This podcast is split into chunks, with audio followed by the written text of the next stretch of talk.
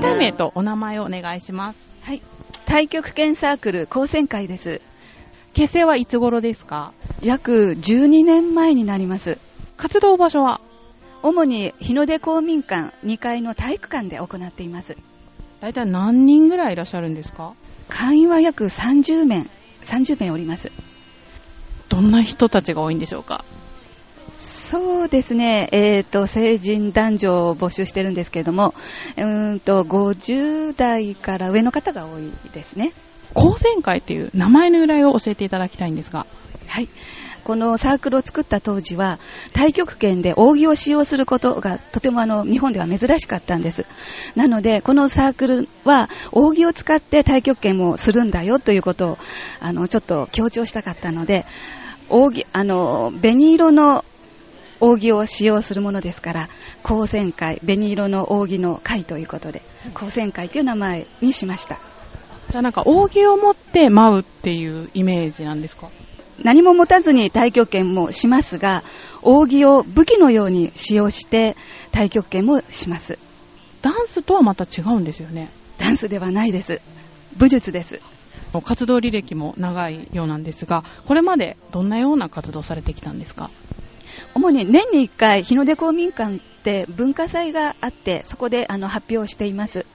えーその他、えーっと、あの、市内の老人ホームなどでボランティアで行ったり、たまにあの、太極拳の交流大会などがあって、それに参加したりもしています。太極拳ってなかなかね、普段触れることがないと思うんですけど、活動に参加した方の感想とかどうですか、反響は。そうですね。池畑さんお願いします。じゃあ、お隣にいる代表の池畑さん。はい。あのーとても難しいんですけれども、あのー先生がこういつも優しく教えてくださってるので、あのー体を動かすだけでも健康にいいし、それとあとあの深呼吸と腹式呼吸押しながらやるので、それが上手にできるととても気持ちがいいですので、体にいいっていうことは実感してます。体にいいっていうことですけど、どういった効果があるんでしょうか？じゃあ、先生の方に。えーっと、あの、太極拳は腹式呼吸で行うこと、それから有酸素運動であること、それからスロートレーニングであること、そして精神を集中させて意識的に動くこと、これら4つの特徴により、たくさんの傾向効果があるんですが、えーっと、例えば、あの、スロートレーニングって、あの、深いところにある筋肉を、あの、使いますので、基礎代謝が上がって、あの、太りにくくなります。から、腹式呼吸をすることによって、えっ、と、交感神経、副交感神経をあの刺激して、体のリラックスすることに役立って、自律神経を整えて、いろいろなあの自律神経不調によるあの体の不調などを予防したり、あの治したりすることができます。先生は太極拳歴って何年ぐらいなんですか？そうですね、16年ぐらいです。やる前と今とどんな風に変わりました？太極拳をする前は、ちょっと体が弱かったんですね。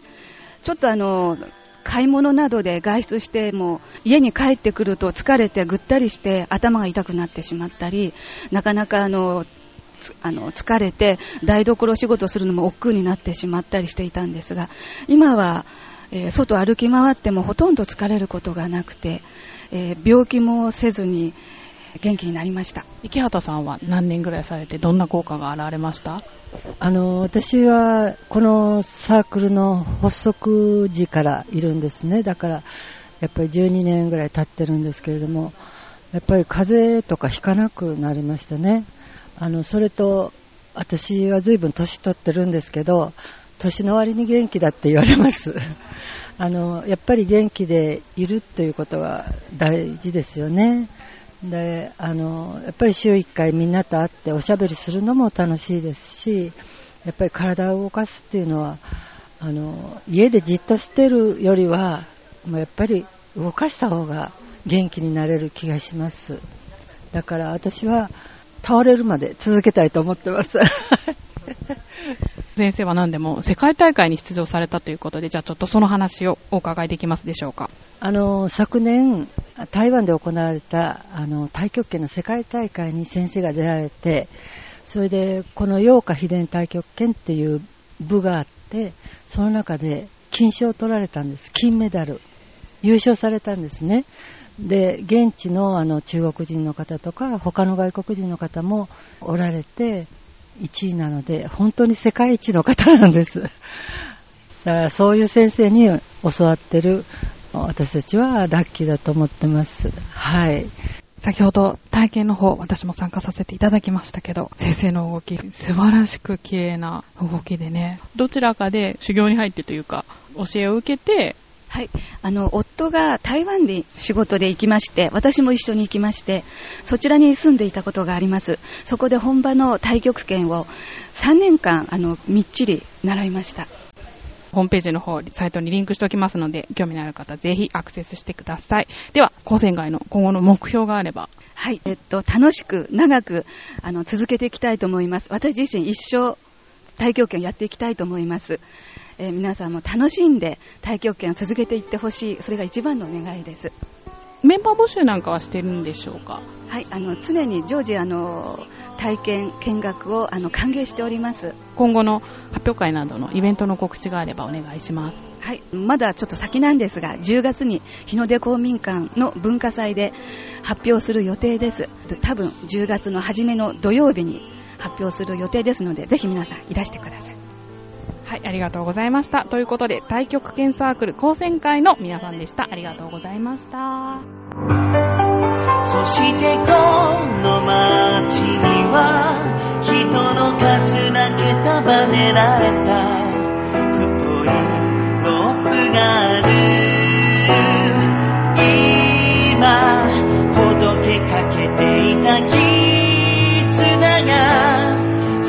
rasakan